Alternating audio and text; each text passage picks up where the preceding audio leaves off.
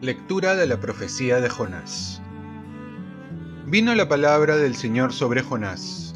Levántate y vete a Nínive, la gran ciudad, y predícale el mensaje que te digo. Se levantó Jonás y fue a Nínive como mandó el Señor. Nínive era una gran ciudad, tres días hacían falta para recorrerla. Comenzó Jonás a entrar en la ciudad y caminó durante todo un día proclamando, Dentro de cuarenta días Nínive será destruida. Creyeron en Dios los ninivitas, proclamaron el ayuno y se vistieron con ropas de penitencia, grandes y pequeñas. Llegó el mensaje al rey de Nínive, se levantó del trono, dejó su manto, se vistió con ropa de penitencia y se sentó sobre la ceniza. Luego mandó a proclamar en Nínive este decreto. Hombres y animales, vacas y ovejas, no prueben bocado, no pasten ni beban, vístanse con ropas de penitencia hombres y animales.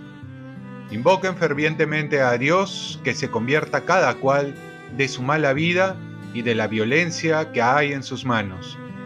Quizás se arrepienta y se compadezca a Dios, quizás es el incendio de su ira y no pereceremos. Y vio Dios todo lo que los ninivitas hacían para convertirse de su mala conducta se compadeció y se arrepintió de las amenazas que les había hecho y no las cumplió. Palabra de Dios. Salmo responsorial. Misericordia, Señor, hemos pecado. Misericordia, Dios mío, por tu bondad, por tu inmensa compasión, borra mi culpa, lava del todo mi delito limpia mi pecado. Misericordia, Señor, hemos pecado. Oh Dios, crea en mí un corazón puro, renuévame por dentro con espíritu firme. No me arrojes lejos de tu rostro, no me quites tu santo espíritu.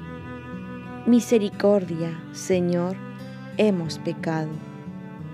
Los sacrificios no te satisfacen si te ofreciera un holocausto, no lo querrías. Mi sacrificio es un espíritu quebrantado, un corazón quebrantado y humillado, tú no lo desprecias. Misericordia, Señor, hemos pecado. Lectura del Santo Evangelio según San Lucas.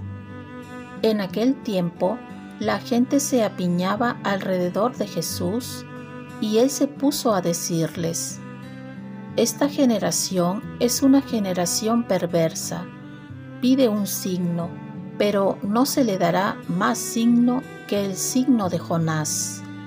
Como Jonás fue un signo para los habitantes de Nínive, lo mismo será el Hijo del Hombre para esta generación.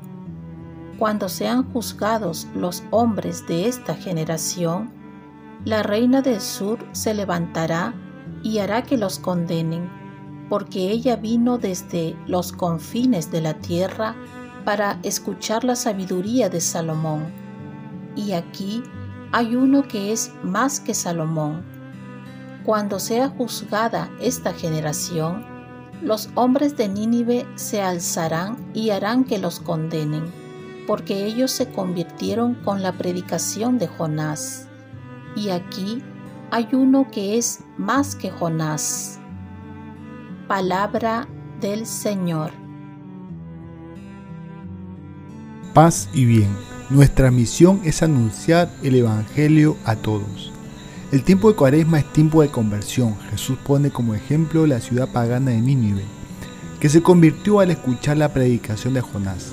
La historia es la de un profeta judío que Dios envía para que predique en tierra enemiga, a los paganos de Nínive. El profeta, por un reflejo egoísta, rehúsa ir allá y toma otra decisión, pero luego obedece. La iglesia debe ser misionera, es decir, enviada a los paganos y también a los creyentes para que se proclame el mensaje de Dios. En esta cuaresma ¿Cómo podría ser yo portador de la palabra de Dios para mis hermanos no creyentes o apartados de la fe? ¿Cuál sería mi manera de proclamar la buena nueva en mi barrio, en mis relaciones humanas, en mi familia, en el lugar donde trabajo? Los 40 días de Cuaresma son un tiempo propicio de conversión para animarnos también a proclamar el Evangelio. A pesar de que muchos ponen excusas para no salir de su zona de confort, una manera de convertirse es anunciar, porque uno mismo se compromete a vivir lo que predica. La conversión ya no consta de buscar solo mi salvación, sino la de todos. Somos comunidad de hermanos y una manera de amar a Dios y al prójimo es anunciar la buena nueva. A Dios no le agrada el castigo, le ha dicho, no quiero la muerte del pecador, sino que se convierte y viva. Y para que otro se convierta, se necesita personas que estén dispuestas a llevar el anuncio, la buena nueva. Si hay guerras, corrupción, indiferencia, es porque muchos no conocen a Cristo. Y no lo conocen porque no hay nadie o muy pocos que lo den a conocer. Tú puedes ser un buen anunciador del Evangelio. Anímate. Oremos, Virgen María, ayúdame a ser misionero, llevando el Evangelio a todo el mundo, para que todos puedan alcanzar la misericordia de Dios. Ofrezcamos nuestro día.